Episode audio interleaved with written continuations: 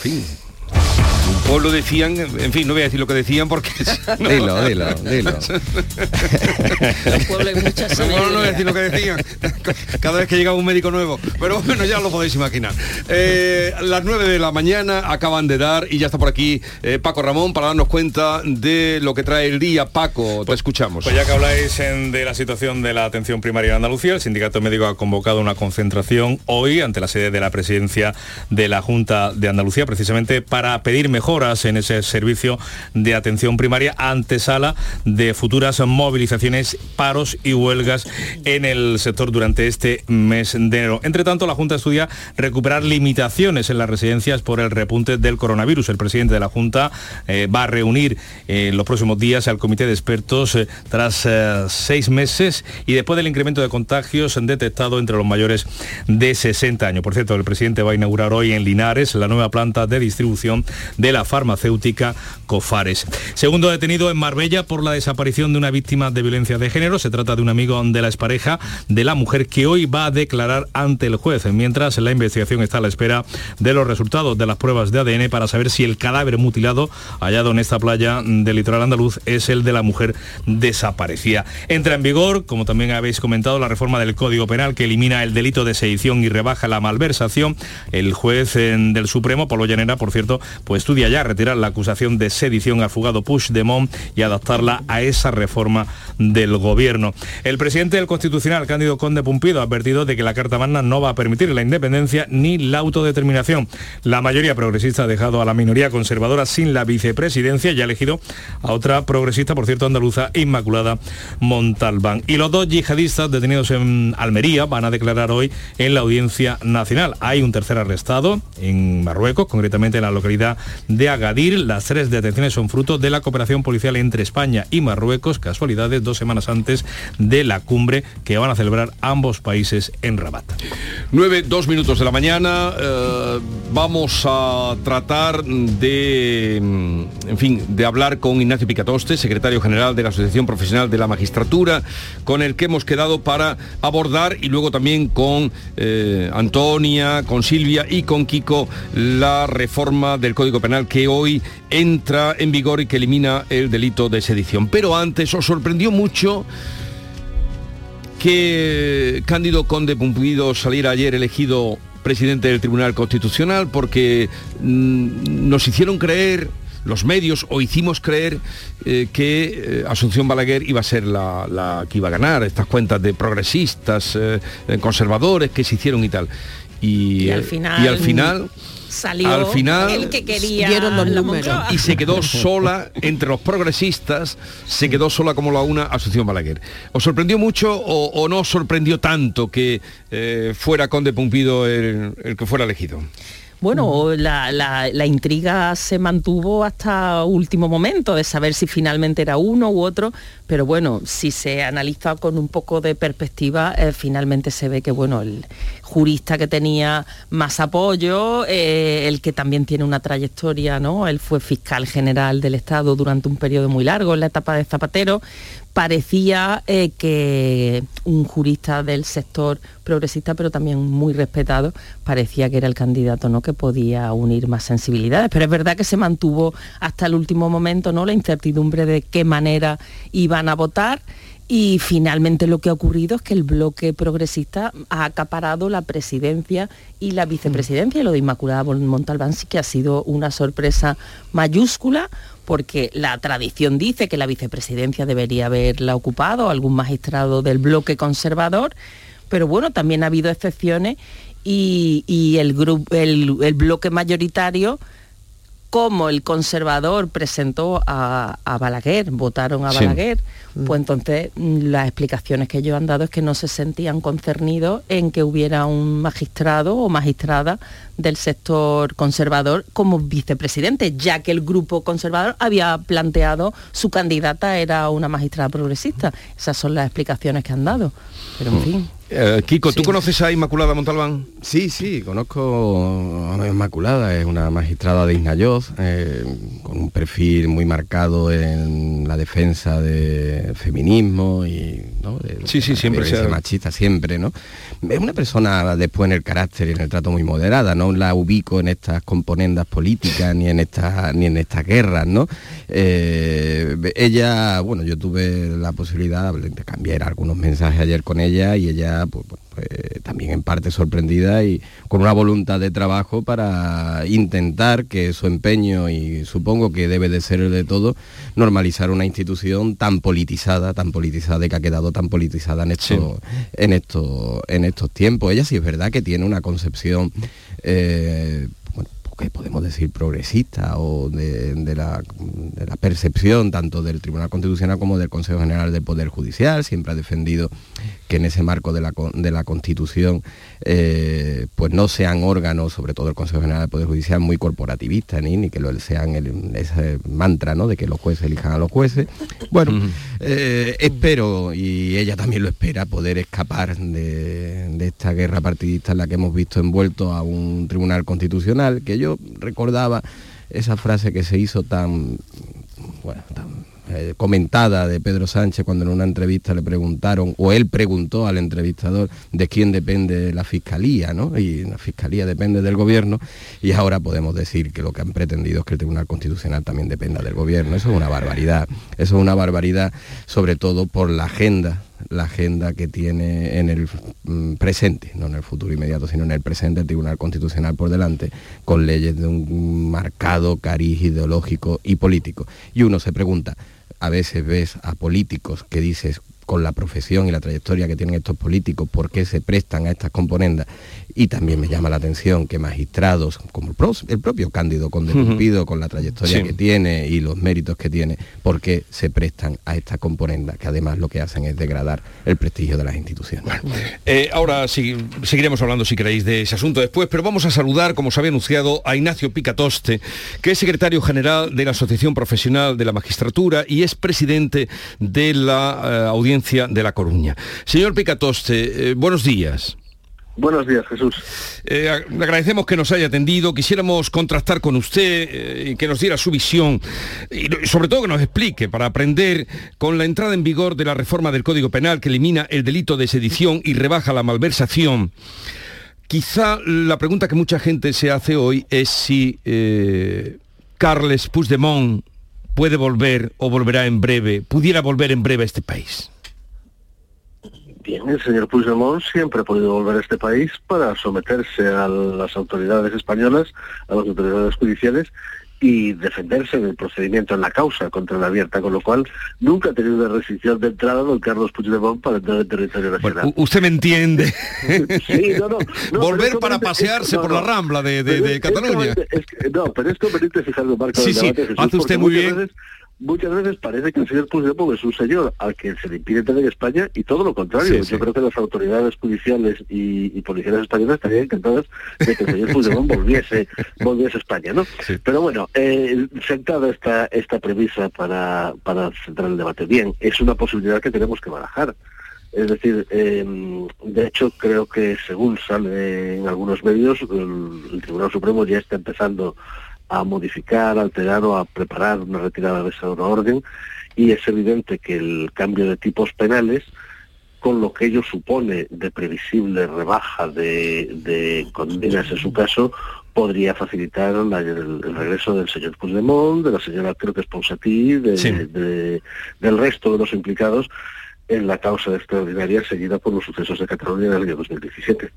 O sea que eh, cambiando el delito, mm, que ya no sea eh, por sedición, sino una desobediencia eh, por desórdenes públicos, ya podrían mm, volver como siempre han podido, pero y, quedar, mm, vamos, libres de, de toda condena. Efectivamente, no, de toda condena posiblemente no, pero de una condena, de una prisión provisional o de una, en su caso, eh, ulterior condena mm, por una, con la gravedad con la que fue impuesta por el Tribunal Supremo a los otros encausados por este delito sí que podría darse esa situación. No estamos prejuzgando una absolución o una condena, porque es un pronunciamiento que ya se hará más adelante, o incluso un archivo de las actuaciones. Estamos estableciendo la situación personal del señor Puigdemont con la nueva regulación legal. Mm. Sí, todo esto viene porque, como les hemos venido contando en el informativo, el juez del Supremo, Pablo Llerena, eh, instructor de la causa del Procés, ya está estudiando, cuentan algunos medios, como usted también hacía referencia, retirar eh, al expresidente catalán, eh, Carles Puigdemont, el delito de sedición. O sea, y, entonces ahora, ¿cómo queda el, asunto? ¿Sedición mm, se retira? ¿Qué son desórdenes públicos agravados? ¿Lo que vimos en los días del Procés? Eh, las hogueras y aquellas eh, algaradas que vivimos en Cataluña? A ver, desórdenes públicos agravados es una modalidad en la cual, claro, nuestro derecho establecía la rebelión, todos nos imaginamos lo que es una rebelión, medios violentos, fuerza física, uso de armas, eh, plan preconcebido, ¿no? Las asonadas militares y los cuartelazos del, del principios del siglo XX y del siglo XIX la sedición, una actuación de menor entidad en la que había fuerza, y los desórdenes públicos que tienen una, característica violenta, tumultuaria, pero no exactamente planificada. ¿no? Por ejemplo, los tres típicos ejemplos serían en la rebelión entendida como un intento de golpe de Estado, la sedición entendida como una, un alzamiento espontáneo, ¿no? Pues por ejemplo esos alzamientos que se producían en las cuencas mineras en a principios de siglo o en, la, o en Huelva, en, las minas y esos, esos, eh, esos sucesos que se producían como una explosión, por así decirlo, ¿no? contra el contra el ordenamiento no directamente constitucional, pero sí contra el orden establecido, y después de los órdenes públicos, que el ejemplo típico era, todos los que hemos estado destinados en el País Vasco lo conocemos, los incidentes que se producían al acabar una manifestación, en la que se quemaban contenedores, se cruzaban coches en la calle. Esos eran los, las tres graduaciones del ataque a ese bien jurídico. ¿no? ¿Qué pasa? Pues que ahora tenemos la rebelión, que el propio Tribunal Supremo eh, en su sentencia eh, habla de, que su configuración eh, no es la adecuada para esos para esos golpes blandos o golpes modernos como se ha llegado a calificar y en la cual el término ensoñación que muchas veces se ha interpretado como una como una especie de brindis al sol o de, o de cláusula estilística en el Tribunal Supremo eh, se refiere precisamente a que se conforma como sedición porque la sedición eh, fue inmediatamente aplacada con, sin el uso de fuerza y con el uso de los mecanismos propios del Estado de Derecho, 155, eh, intervención de las instituciones catalanas, etcétera, desde el punto de vista de que ni hubo fuerza o violencia efectiva en la proclamación de, independencia, ni hubo fuerza o violencia efectiva necesaria para para mm, contener esa declaración y devolver el orden constitucional al, territorio catalán. Eh, sobre esta base, pues nos encontramos con que hay un hueco legal.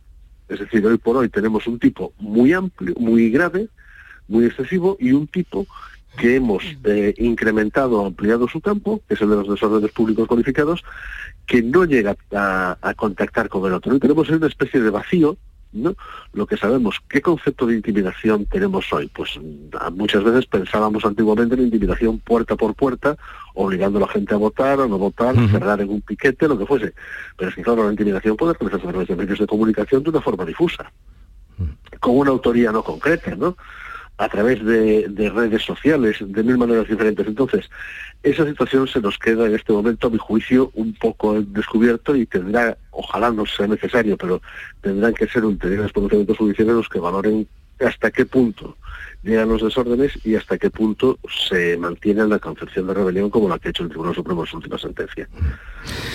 Y, en cuanto, y en cuanto a la malversación, pues es un problema parejo, es decir, eh, hemos realizado una revisión de la malversación que en 2015 se había grabado, la hemos hecho ahora eh, troceándola y dándole unos elementos finalísticos eh, en cuanto a la intención del sujeto, que bueno, mm, hace más complicada todavía la, la apreciación de la figura de la malversación. Aquí no quedan espacios huecos, pero sí quedan espacios para la duda y hay una graduación de penas que puede llevar a un beneficio para los acusados. A ver, acusados y condenados, en lo que nos pilla de cerca a nosotros, ¿los condenados de los seres podrían beneficiarse de una rebaja de condenas como está sucediendo ahora con la ley del solo sí es sí? A ver, eh, yo no puedo en este momento, porque además la sentencia de los seres de es una sentencia extraordinariamente compleja, extraordinariamente brillante, tanto la dictada en, en el ámbito de primera instancia como en el Tribunal Supremo, son terriblemente amplias, ustedes lo saben mejor que yo, pero hay un principio esencial, es decir, si cualquier persona considera que una reforma legal le beneficia, puede solicitar la revisión de esa condena, igual que con la ley 10 22 conocida como la ley del sí sí. Evidentemente, si algún condenado por malversación entiende que su conducta puede reflejarse en un precepto penal diferente, más beneficioso para él, o que el precepto penal actual tiene una pena de menor entidad y más beneficiosa para él, puede solicitar la revisión de, condena, evidentemente. Pero por malversación, hombre, los seres es el caso más eh, conocido, indudablemente, por, por la magnitud, por la complejidad, por todo. Pero mm, estoy seguro, porque lo hemos vivido, de alcaldes, de concejales que se han visto condenados por malversación. Alguno estará incluso eh, en, la cárcel, en la cárcel o tendrá eh, otro. ¿Podría beneficiarse de, esta rebaja? Podría. Mm, las leyes, las, a ver, las leyes, aunque aunque a veces nos, nos parezca lo contrario, las leyes son normas de aplicación general. Es decir, y, y evidentemente esa aplicación general lleva pues al, al supuesto típico que de un, de un alcalde que destina el dinero de que se había aprobado para realizar la obra en un polideportivo y la destina a, no a ese fin, sino a realizar otro de interés público, pero manifiestamente contrario y sin ninguna causa que lo justifique? Pues eso sería, evidentemente, ¿no? Porque en ese caso tendríamos en este precepto nuevo del 433 bis del del, perdón, del 432 del ánimo de lucro propio, no ánimo de lucro propio, ¿no? Que es una de las, de las grandes novedades de la reforma, pero bueno. pero entonces, con esta situación que usted nos dice. Pero a partir de ahora, entonces los alcaldes eh, que hagan eso destinar un dinero que estaba previsto, usted ponía el ejemplo de un polideportivo, pues para destinarlo para otro asunto eh, necesario, pagar nómina, eh, pagar eh, a, los grupos de música de la caseta de feria, no sé, muchas cosas que se pueden hacer. ya podrá hacerlo, o sea, un alcalde puede, porque esto antes era sagrado en los ayuntamientos. Claro, justo, es que el concepto con ánimo de lucro que se que se que se establece, ¿no? Eh, como, como graduación. No, no queda despenalizada esa conducta, ¿eh? ojo, quedan beneficiadas desde el punto de vista mm, penal, con una pena menor. Sí. Pero claro, el problema que tenemos es que, ¿cuál es el ánimo de lucro? Porque yo le pongo un ejemplo evidente mm, que es muy de andar por casa, pero que todos podemos, mm, como decía intuitivamente, decía otro de un político socialista, comprender, ¿no?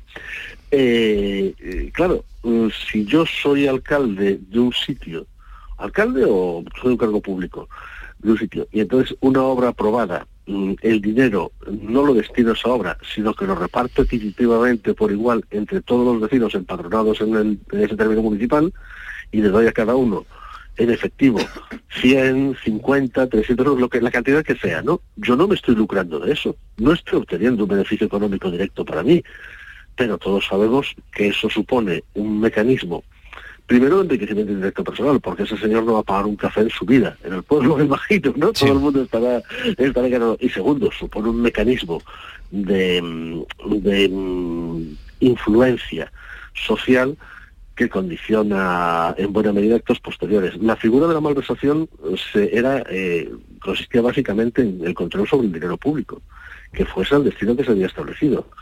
Ahora, al establecer estos criterios diferentes del ánimo de lucro, de la finalidad pública, etcétera, nos movemos a una situación en la que mm, la figura sigue estando tipificada, pero tiene unos perfiles mucho más difusos. Pues los alcaldes y concejales deben estar muy contentos. Todos. Hombre, los presidentes de diputación. digo porque, pero, partimos. Porque todos conocemos en la vida local lo que han purgado por ese asunto y lo que han penado. Y ahora usted me dice que, no es así, que no exactamente, pero que, que ya no, no está penado como lo estaba hasta ahora. Entonces. Efectivamente. Pero es que vamos a ver, yo parto de la base de que, de que todas las personas que ocupan un cargo público, alcaldes, concejales, pedáneos, lo que sea, jueces de paz y quien sea, eh, lo hacen desde una perspectiva absoluta de honradez, de disponibilidad y con un sacrificio personal tremendo. Lo que pasa es que es evidente que la sanción penal existe para garantizar eh, que esas conductas, eh, que esas normas se respetan absolutamente, ¿no? es decir, actúan como elemento disuasorio. Y aquí en cuanto a la malversación hemos, hemos creado una situación en la que el elemento disuasorio se vuelve un poco más difuso. Bueno, em, no sé si queréis hacer alguna pregunta a nuestro invitado, al magistrado Ignacio Picatoste. ¿Tenéis alguna pregunta? pregunta, ¿eh? Venga, eh, eh, Silvia. Silvia Moreno de Del Mundo le pregunta, señor magistrado. Buenos días, señor Picatoste. buenos días. al hilo de la reforma de la malversación, después de toda la polémica que hubo con la reforma de la ley del solo sí es sí y todo lo que está ocurriendo, ¿no? Donde hay condenados que están saliendo de prisión o que se le están reduciendo sus condenas. Eh, yo, eh, algunas explicaciones que nos han dado sobre la reforma de la malversación lo, han explicado que hay una disposición transitoria para evitar precisamente en los casos de malversación donde los condenados, los afectados, los concernidos pidan a los magistrados que se revise su caso al hilo de la reforma, hay ahora una disposición mm, transitoria que dice muy claramente de qué manera hay que hacerlo. ¿Esto es así o no? Eh, sí, eh, vamos a ver, uno de los grandes defectos técnicos de la ley 10 22, conocida como la ley del CSI, es que no introducía ninguna norma sobre esta cuestión. Hubo una reforma del Código Penal de 2011 que lo introdujo y dijo que no se revisaría nada, lo cual es desde el punto de vista constitucional dudoso, pero nadie planteó esa cuestión desde el punto de vista práctico, porque claro, la Constitución reconoce la retroactividad de las normas favorables. Y ahí, sin embargo, una disposición transitoria se dijo que no y nadie dijo nada. En este caso sí que es cierto que se introduce, pero ahí entra el choque de eh, los principios generales del derecho con una norma transitoria eh, que nuestro derecho es muy rica en ellas. Siempre que se dicta una norma nueva, se establecen los mecanismos para adaptación de la norma, para revisión de situaciones jurídicas creadas anteriormente. Eso es cierto, pero eso es una cuestión a valorar y que posiblemente dé lugar a, interpretaciones, no voy a decir contrapuestas, pero sí que acaben en la sala segunda del Tribunal Supremo. Desde luego esa norma ahora está, esa previsión legal ahora existe no garantiza que no se revise desde el punto de vista. Porque siempre no priva, no priva, no priva del derecho a los a los mm, tribunales de poder de valorar si procede la revisión de esas resoluciones. Porque siempre debe prevalecer que la reforma mm, aplicar aquello que sea más beneficioso para para el reo, para el encausado. Eso, es, un, eso es un principio constitucional que es el artículo 9 de nuestra Carta Magna, la retroactividad de las normas más favorables. Cualquier norma que me beneficie, puedo aplicarla con efectos retroactivos. A ver, ¿tenéis alguna...? General. una muy rápida. Sí. A ver, eh, Kiko Chirino, de Granada. Eh, venga, pregunta. Sí, una, una muy rápida. Eh, por rematar también como empezábamos. en el caso del proceso, la malversación se entendió que era un medio para conseguir la, sedición. si planteamos, y se ha planteado la posibilidad de que a, a Puigdemont se le retire o esa acusación incluso como sedición, eh, esto dejaría sin efecto también, al no haber sedición, la malversación como medio para conseguir un delito que se consideraría que no existiría y como decía Jesús, podría pasear libremente por la rambla Puigdemont. En principio, en principio son delitos diferentes. Otra cosa es la relación de mediación, ¿no? Por ejemplo, abstrayéndonos de, de lo que es el, caso de, de, Cataluña, por ejemplo, cuando uno falsifica un documento para estafar, ¿no? También está en una relación de mediación pero son dos conductas ilícitas distintas. Aquí también hay dos conductas ilícitas distintas. Yo habría malversado para eh, cometer después ese delito de sedición, porque habría hecho unos, unos gastos y habría atribuido unas partidas presupuestarias a esos fines, distintos a los inicialmente previstos y destinamos a la consecución de ese segundo objetivo. Con lo cual, no necesariamente la desaparición de la, de la sedición llevaría a la desaparición de la malversación. No necesariamente. Porque la cobardía no está contemplada ahí, ¿no, señor juez? No, y tampoco... Digo, salir eh, metido en un coche, dejar a toda la gente que lo seguía. Ni, tampoco, ni tampoco como en el Código de 1973, que por la fecha en la que les digo sabrán ustedes bajo qué tipo de régimen político se, se dictó, establecía el atenuante de móviles altruistas o patrióticos. Hoy por hoy esa atenuante ya no existe en nuestro derecho porque el altruista y lo patriótico son dos, conceptos muy, muy difíciles de valorar por un tribunal e incluso por una sociedad en su conjunto. Pues Ignacio Picatoste, magistrado, secretario general de la Asociación Profesional de la Magistratura, gracias por habernos atendido. Un saludo desde Andalucía y que tenga un buen día. Hasta luego. Gracias, igualmente. Una pausa y continuamos. Aunque creas que no ha tocado, no pierdas la ilusión. Mira al otro lado, ahí va, está premiado. Ahora tienes más opciones de ganar. No hay lado malo en el nuevo cupón. Por los dos lados puedes ser ganador. Nuevo cupón diario. Ahora de lunes a jueves con premios a las primeras y a las últimas cifras. Además tiene un primer premio de 500.000 euros al contado. A todos los que jugáis a la 11, bien jugado. Juega responsablemente y solo si eres mayor de edad. Canal Sur Radio.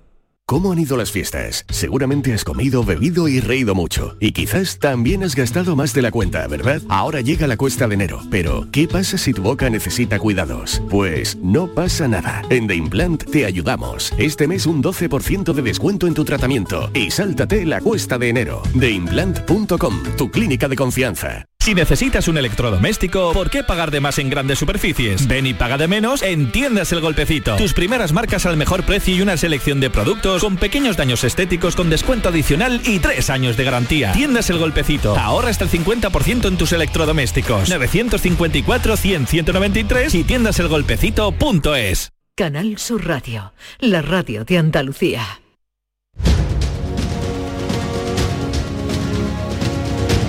La mañana de Andalucía con Jesús Vigorra. Y con Antonia Sánchez, Kiko Chirino y Silvia Moreno. Me recordaba ahora Silvia que un ejemplo, digo, para que los oyentes puedan entender, nos estaba yo contando que conozco algunos casos de alcalde, eh, como también pues, todos somos de provincia, tú eres de Granada, Kiko de Osuna, conocemos casos de alcaldes eh, que gastaron el dinero en otra cosa y que pringaron. Hmm. y me recordaba ahora mismo Silvia, la alcaldesa de Jerez. Efectivamente, la alcaldesa de Pilar. Jerez, Pilar Sánchez. Pilar Sánchez. Ella estuvo en prisión. El hombre tanto a ella no la indultaron, no le llegó el indulto. Y, su delito era, si yo no recuerdo mal, eh, que el dinero público destinado a un fin, ella se lo estaba presupuestado para una cosa, se lo gastó en Se lo gastó en pagar las nóminas de los trabajadores. No mm. era nada extraordinario, ni ella se lo llevó personalmente y, ella estuvo condenada y estuvo en prisión. Mm. Sí, y todos recordamos como en estos últimos años en los ayuntamientos, eh, bueno, eh, se ha, eh, cambió absolutamente la, política ¿no? de, gasto y de, empleo del dinero público y cómo, bueno, prácticamente cualquier acción que se, que se ha estado haciendo ha, pasado por los filtros de los, de los interventores y ha sido, bueno, absolutamente rígida ¿no? y, inamovible, pero también es que eh, tenía su, razón de ser. Nadie se atrevía a, hacer algo que, pudiera que pudiera desembocar en una, claro, en una o o si lo hacía, pringaba. pringaba, exactamente pero en fin, eran muy habituales en, sobre todo en los ayuntamientos y en los ayuntamientos más pequeños que no renovaban o no conseguían renovar presupuestos y aprobar presupuestos nuevos, las modificaciones presupuestarias. Las modificaciones presupuestarias se tramitaban precisamente para eso. Y cuando se puso todo mucho más celoso y empezaron los primeros casos, las investigaciones por parte de la Fiscalía, habían funcionarios muy restrictivos, muy restrictivos a autorizar esas modificaciones presupuestarias y alcaldes que se tentaban la ropa cuando empezaron a verse cosas. y no solo eso, sino acordados también, porque al final es también un uso distinto al dinero, pero no es un enriquecimiento, sino un uso distinto al dinero y el dinero va a alguien que incluso puede que trabaje, pero en unas funciones distintas, el uso que se ha hecho de fondos de ayuntamientos o de grupos municipales o de grupos parlamentarios para pagar eh, a trabajadores eh, que no estaban contemplados. Hay gente, ¿no? El propio Pacheco, ¿no? También que, han estado en la cárcel por cosas de estas, aquí en Granada y condenas en, en ese sentido.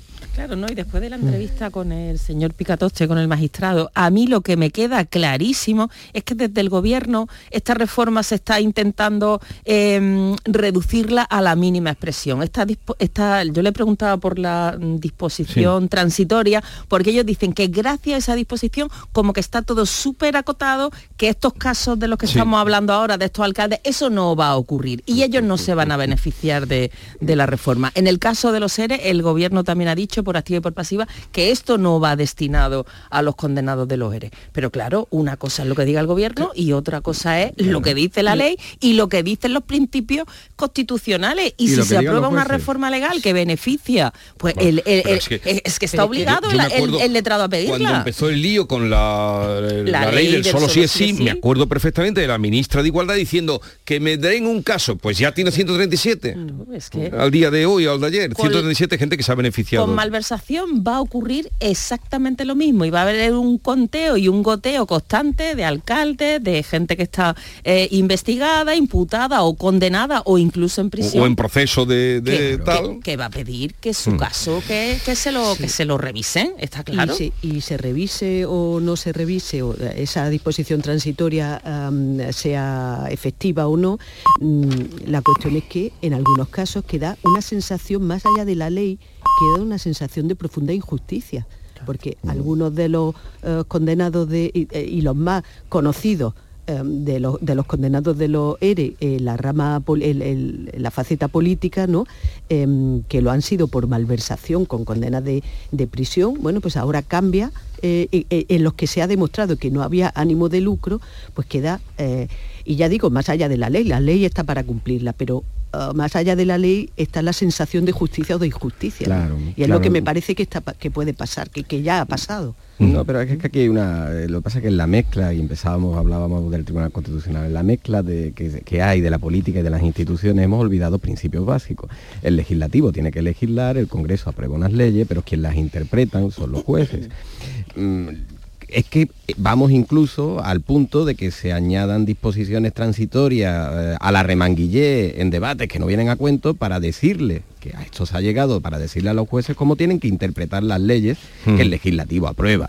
Mm, y aquí lo que es evidente en el caso de la malversación, y eso no se puede negar, después mm, eh, será buena, será mala, habremos vuelto a un debate anterior o no, pero que existe un debate que no existía. Hasta ahora teníamos un marco penal legal que sabíamos cómo aplicar y los jueces sabían cómo aplicar a situaciones concretas y ahora tenemos una nueva ley que todavía los jueces no saben cómo aplicar a situaciones concretas, pasadas, presentes y futuras. No, y, lo, ese debate existe. Y lo terrible es que eh, yo entendería, cualquier ciudadano entendería, oye, vamos a cambiar el código penal porque nos hemos dado cuenta de que hay situaciones injustas, hay, eh, hay una determinada delito que lo estamos aplicando regular y, genera situaciones injustas. Pero no, el, el código penal se modifica para beneficiar a los socios parlamentarios del gobierno. Y esto es lo que también el gobierno no estuvo negando por activa y por pasiva y es lo que ha ocurrido. Cuando se negocian los presupuestos generales del Estado, a la vez se estaba negociando eh, la reforma, el delito de sedición y la reforma de la malversación del gobierno de Pedro Sánchez con sus socios mm, eh, independentistas catalanes. Y entonces eso es una barbaridad porque eso, claro que genera situaciones injustas. No se reforma la ley porque nos damos cuenta de que la ley en general tiene alguna mm, deriva injusta, sino porque a un colectivo concreto, a unos condenados concretos, que resulta que son los socios del gobierno, les viene bien. Y para que Junqueras se presente en las elecciones de 2025. Y Puigdemont, que está fugado de la justicia, pueda venir. Es que es mm. tremendo. A mí, a mí, a mí hay, una, hay una cuestión. Ayer el ministro Bolaño dijo que es lógico que se pidan los eh, investigados que le rebajen sus posibles condenas y los procesamientos, es lógico, y que está en manos del Supremo pues decidir si las decisiones que toma. Eh, me parece bien, igual que me parece bien que un gobierno, unos grupos parlamentarios que tengan la aritmética parlamentaria necesaria, cambien leyes. Pero aquí solo cabe dos caminos, y es lo que yo espero que haga el ministro Bolaño. Eh, que las decisiones que tome el Supremo en la interpretación del delito nuevo de malversación, si no les gusta, las respeten y que si no les gustan y no las ves justas, las cambien y las ajusten a tiempo. Porque en el sí sí se han sucedido justo las dos cosas contrarias. Ni les gusta, ni las respetan, ni las cambian. Cuando se hace una reforma a la carta, pues pasan estas cosas. Vale. Que, eh, que esto es un traje a medida. Eh, permitidme ahora un momento de frivolidad. ya son las 9.33 minutos, 9.34 minutos. a ver si suena esto.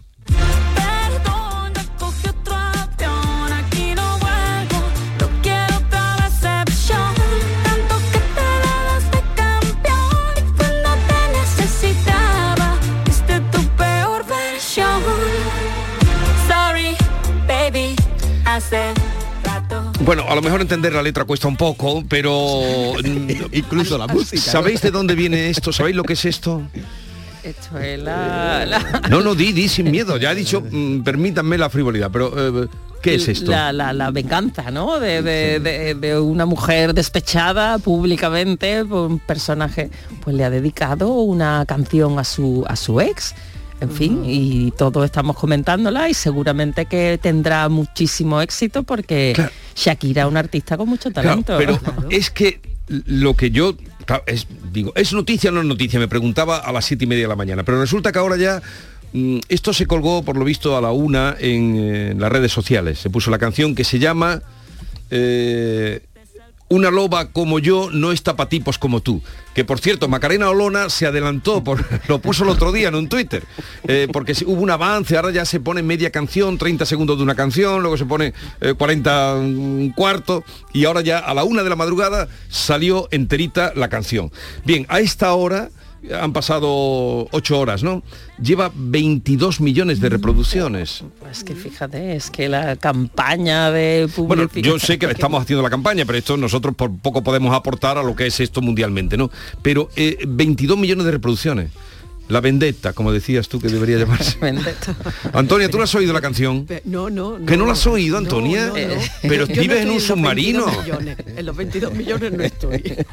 Yo pretendía incluso no oírla, ¿no? Pero no, ha hecho aquí una jugarreta. Yo No, pero tienes que oírla. Todo esto. Tienes que Hay oírla. oírla, hay que oírla. Eh, Es que no, es que no sé, yo eh, que Porque- hay cosas que Pero se me no- escapan, ¿no? Yo ya para los desengaños amorosos siempre uno iba por otro tipo de música, ¿no? Bueno, pues yo, yo he hecho... Ah, claro, claro. Para los mucho, En los y se daba al- Claro, se daba al claro. o al despecho, claro. ¿no? Pero con esto no, no, no sé, no sé. Pero no sé. yo, he hecho una apuesta. A ver, ¿qué, mm, ¿cuál de las dos vendetas que están ahora de, de actualidad mundial va a pesar más? ¿La de Harry de Inglaterra o la de Shakira con Piqué? A ver, a ver. Pues están ahí. ¿Vosotros qué creéis? Están ahí al, las menos, dos. al menos Harry no canta por ahora. Bueno, ca- en Hay sentido música- figurado está Hay música que no está suficientemente legislada tampoco. Pero es verdad la- ese matiz de, de Kiko, que claro, antes se creaba una bella canción, un Sí, bolero, sí, traidor. sí.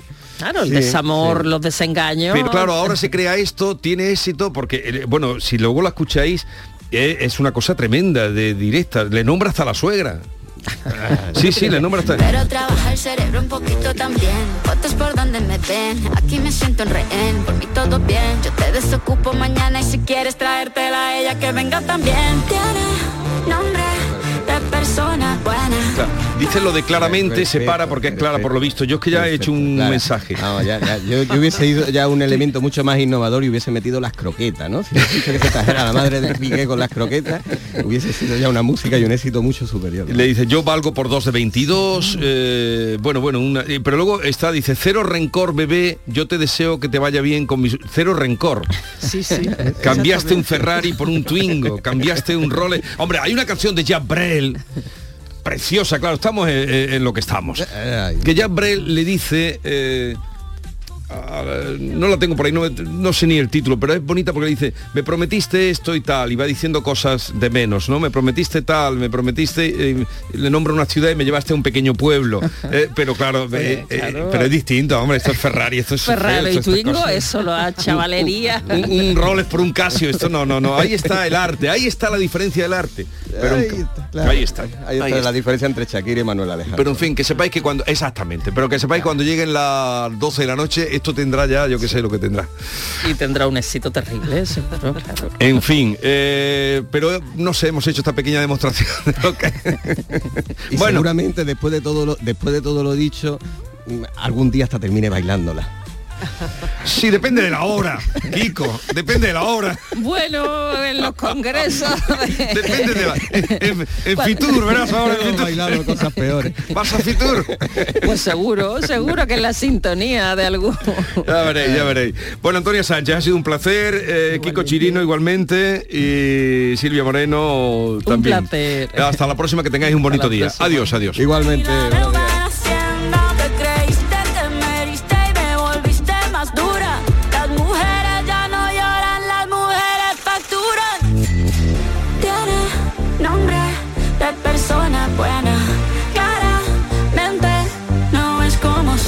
Esta es La Mañana de Andalucía con Jesús Vigorra, Canal Sur Radio. No hace ni nueve meses que el Real Betis levantó un título. Y el Real Betis juega este jueves la Supercopa de España buscando otro título ante el Barcelona a partido único desde Arabia Saudí. Y te lo contamos este jueves desde las 7 y cuarto desde el Estadio Rey Fat de Riyadh, segunda semifinal de la Supercopa de España, Real Betis Fútbol Club Barcelona. La Supercopa de España con Jesús Márquez en Canal Sur Radio, en directo desde Arabia Saudí. Más Andalucía, más Canal Sur Radio. Canal Sur Radio. Los Alcores está de rebajas y en ellas encontrarás todo lo que estabas buscando al mejor precio. Moda femenina, masculina, infantil, calzado, decoración, deporte, no las puedes dejar escapar. ¿Hay ganas de rebajas? Autovía A92 Salida 7, Alcalá de Guadaira, Sevilla. Centro Comercial Los Alcores. Mucho donde disfrutar. ¿Buscas un espacio diferente para celebrar tus eventos? Nuestros barcos son el lugar de celebración ideal para bodas, cumpleaños y reuniones familiares. Sorprende a tus invitados con una experiencia inolvidable con Cruceros Torre del Oro. Más información en el 954-561-692 o en crucerosensevilla.com. Los fines de semana nos despertamos en los mejores rincones de Andalucía para que conozcas su historia, su cultura, sus curiosidades, sus leyendas. Te invitamos a conocer una Andalucía llena de talento, hermosa, fascinante y única. Andalucía nuestra. Los sábados y domingos desde las 7 de la mañana en Canal Sur Radio con Inmaculada González. Más Andalucía, más Canal Sur Radio. Canal Sur Radio. ¿Cómo han ido las fiestas? Seguramente has comido, bebido y reído mucho. Y quizás también has gastado más de la cuenta, ¿verdad? Ahora llega la cuesta de enero. Pero, ¿qué pasa si tu boca necesita cuidados? Pues no pasa nada. En The Implant te ayudamos. Este mes un 12% de descuento en tu tratamiento. Y sáltate la cuesta de enero. TheImplant.com, tu clínica de confianza. Tus frescos por menos en tus supermercados más y en supermercados más. Hasta el 31 de enero, la carrillada ibérica a solo 12,95 euros el kilo. Disfruta ya de esta y más de mil ofertas en supermercados más y en nuestra tienda online supermercadosmás.com. Canal Sur Radio, la radio de Andalucía.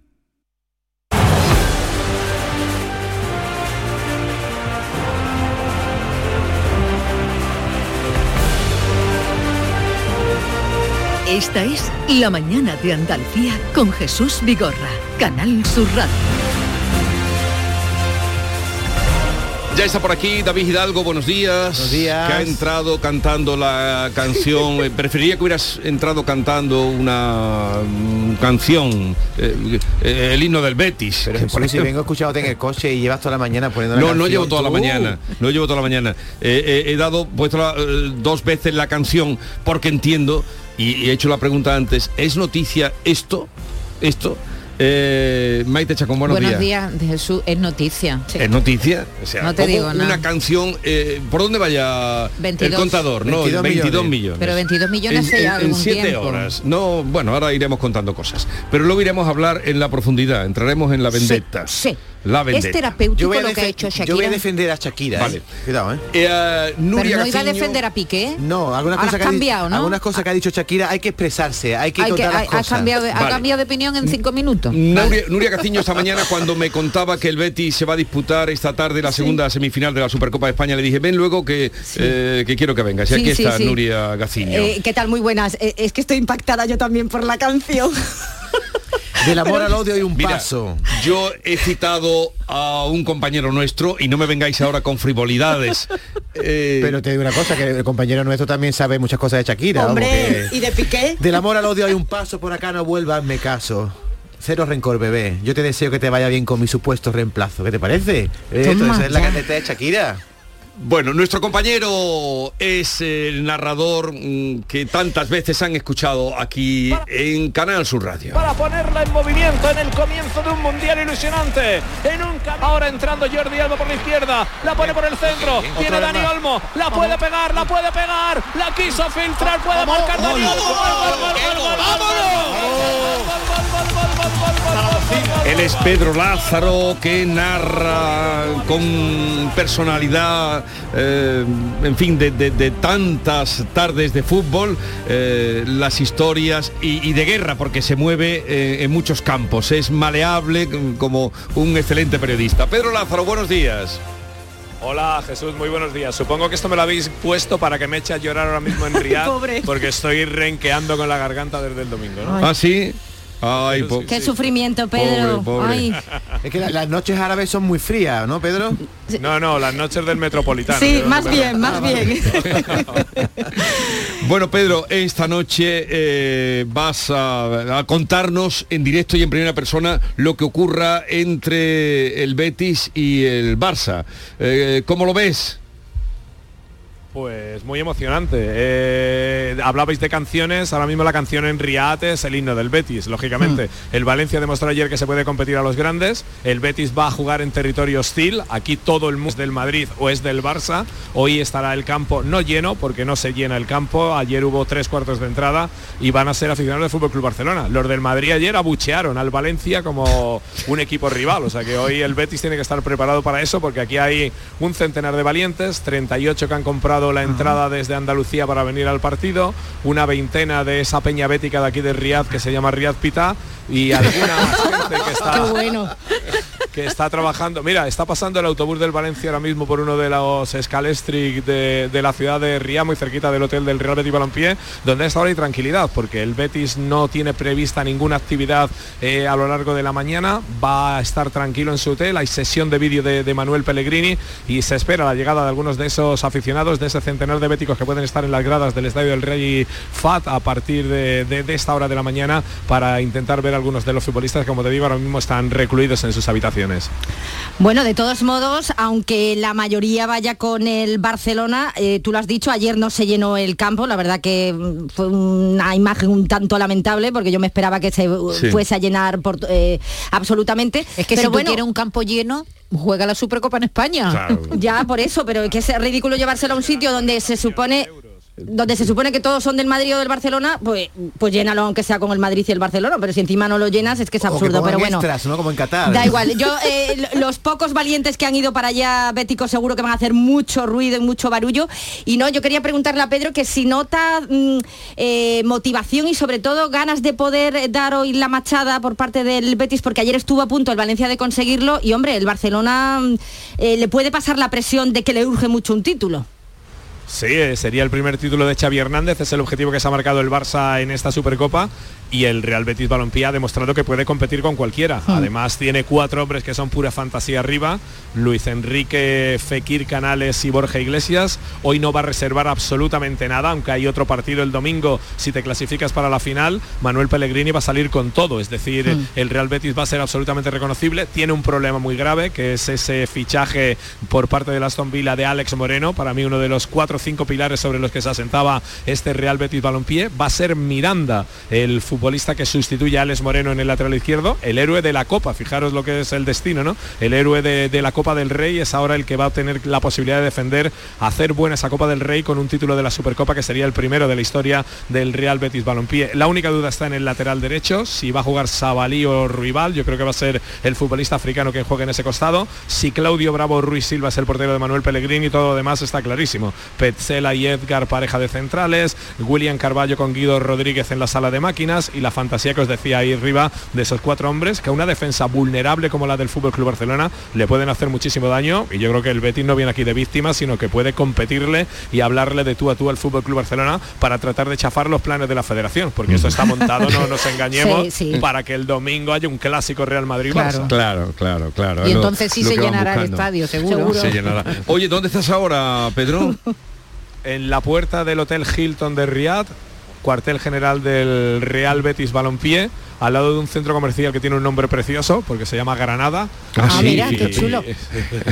Oye, Pedro, qué, Y- pena, qué sí, pena sí. Que, qué pena que los béticos, miles de béticos que podrían estar Claro. bien en, en Benito Claro, Villamarín o en claro. Santiago Bernabéu. No, pero si esto es, eh, tenga que Que verse esto es por la absurdo. tele. Para una vez que el Betis juega la Supercopa. Claro, pero, lo pero- que más me ha indignado es el reparto del, del dinero. Sí. Yo no sabía que había tanta Sí, diferencia mucha, mucha. entre lo entre el. Barça y el. Madrid y lo que se lleva el ¿Cuánto- Betis. cuánto ganan? No sé, pero creo Mira, que el, el Betis seis, está en 750.000. eh, Sí, 750.000 más o menos Más el o Betis menos, 1,7 El el Valencia. Valencia. y 6 millones Madrid y, Barcelona. Qué Seis para barbaridad. cada uno. ¿Y Piqué cuánto se lleva de eso?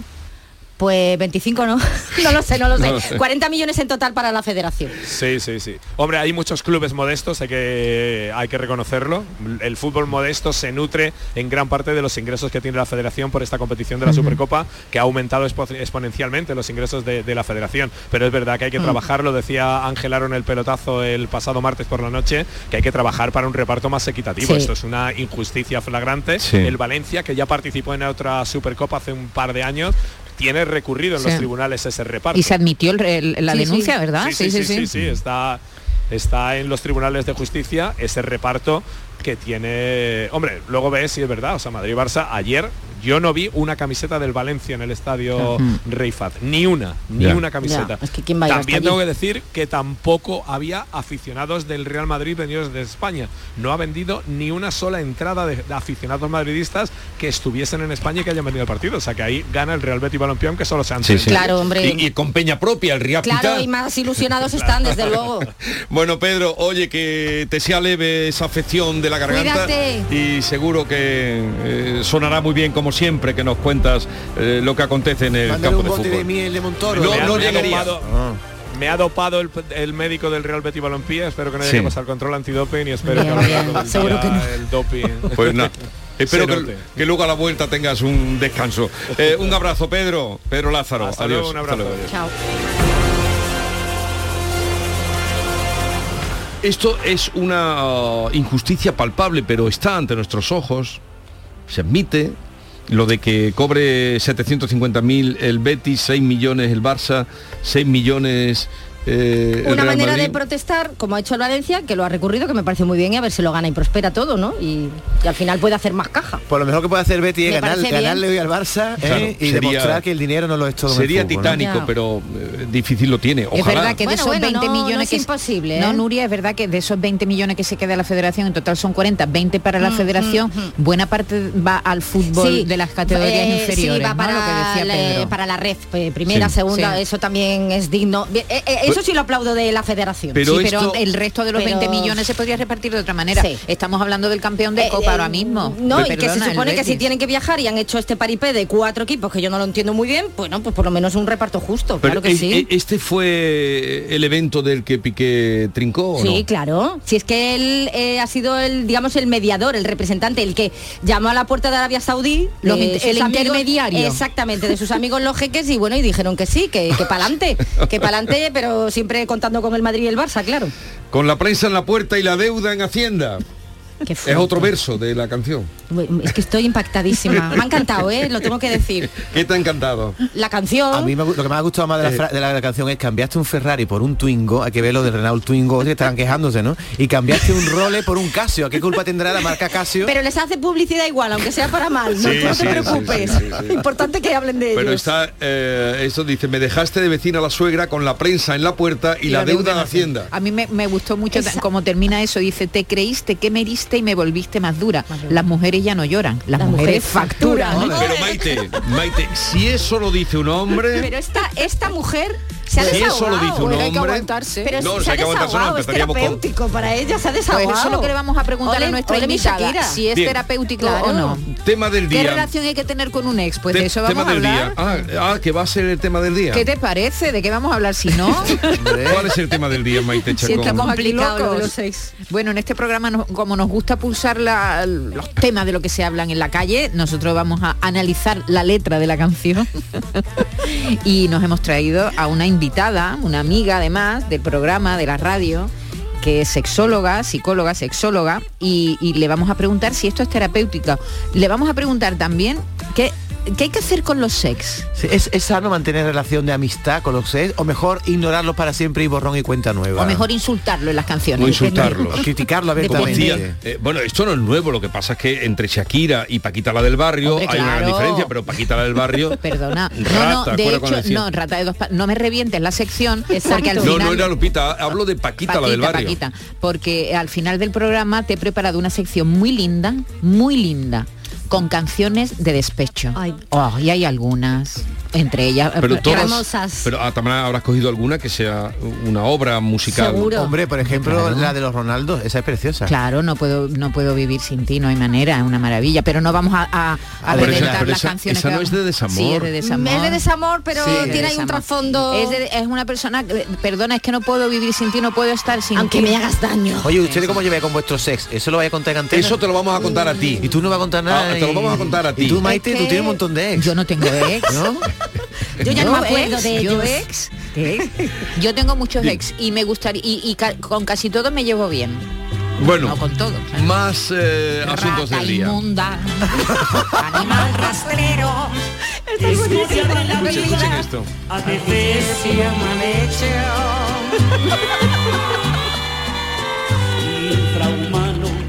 espectro del infierno. Espectro del infierno. Maldita sabandija Cuánto daño me has hecho. Alimaña Piedra ponzoñosa Desecho de la vida Te odio y te desprecio.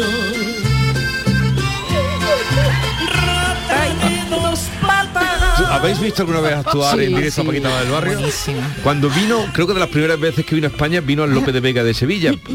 Que yo no sabía ni lo que iba a ver. Y me dice, no te lo pierdas. Pero estaba lleno el teatro completamente. Impresionante. Completamente. ¿Y te gustó? Luego Claro. pregunté al director del teatro, que era amigo, le digo, pero ¿esto cómo llega aquí? La presión que había tenido para traerla, porque mm, le gustó aquí a, a gente así de, de- de- que tenía poder en España. sí, sí. Lleno. Y la gente cantaba sus canciones. Pues Pero- será porque se identifican. pero ella de pronto paraba la canción y decía, ¿me estás oyendo inútil?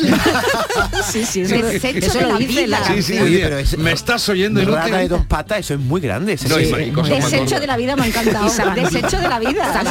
No vales para nada. Es que hay personas que insultan muy bien. De Te odio y te desprecio. Rata de dos patas. Te estoy hablando a ti. No lo habías oído. Porque un bicho rastrero Un bicho rastrero. Aún siendo el más maldito Comparado contigo Se queda muy chiquito La gente grita, la gente Pues grita. ya están, eh, ya están ustedes preparados para lo que vamos a tratar a partir de las 10 de la mañana. Luego vendrá Lozano Leiva, luego estará el juez Emilio Calatayud, luego tendremos a, Vamos a, a la, Santi cue- a la Rodríguez. a Santi Rodríguez, esta- la cueva de Esta Nerja. mañana les prometí que buscaría, haríamos lo posible por saber si eh, podíamos dar con alguien de los cinco jóvenes que tal día como hoy del año 59, hace 63 años, 64. 64 años, descubrieron la cueva de Nerja Wow. que es la más 64. antigua, que es la obra de arte de la historia más antigua de toda Europa. No, no más conocida la historia, o sea, más antigua que la de la de Altamira. ¿eh? Altamira. No, no. Muy Así chula. que y vamos a tener, estoy emocionado. Pero vamos ahora a otro asunto. El Banco de España dice que el país es hoy más pobre, esto lo dijo ayer, por la crisis energética y pide un pacto de rentas que afecte a pensionistas, a pensiones, a pensionistas y a funcionarios. García Barbeito echa sus cuentas. Querido Antonio, te escuchamos. Muy buenos días, querido Jesús Vigorra, perversos de los pobres. Somos más pobres que ayer, pero menos que mañana. Y es verdad porque, señores, lo dice el Banco de España. Y estos saben lo que dicen. Estos no nos dan hojana al pan pan y al vino vino.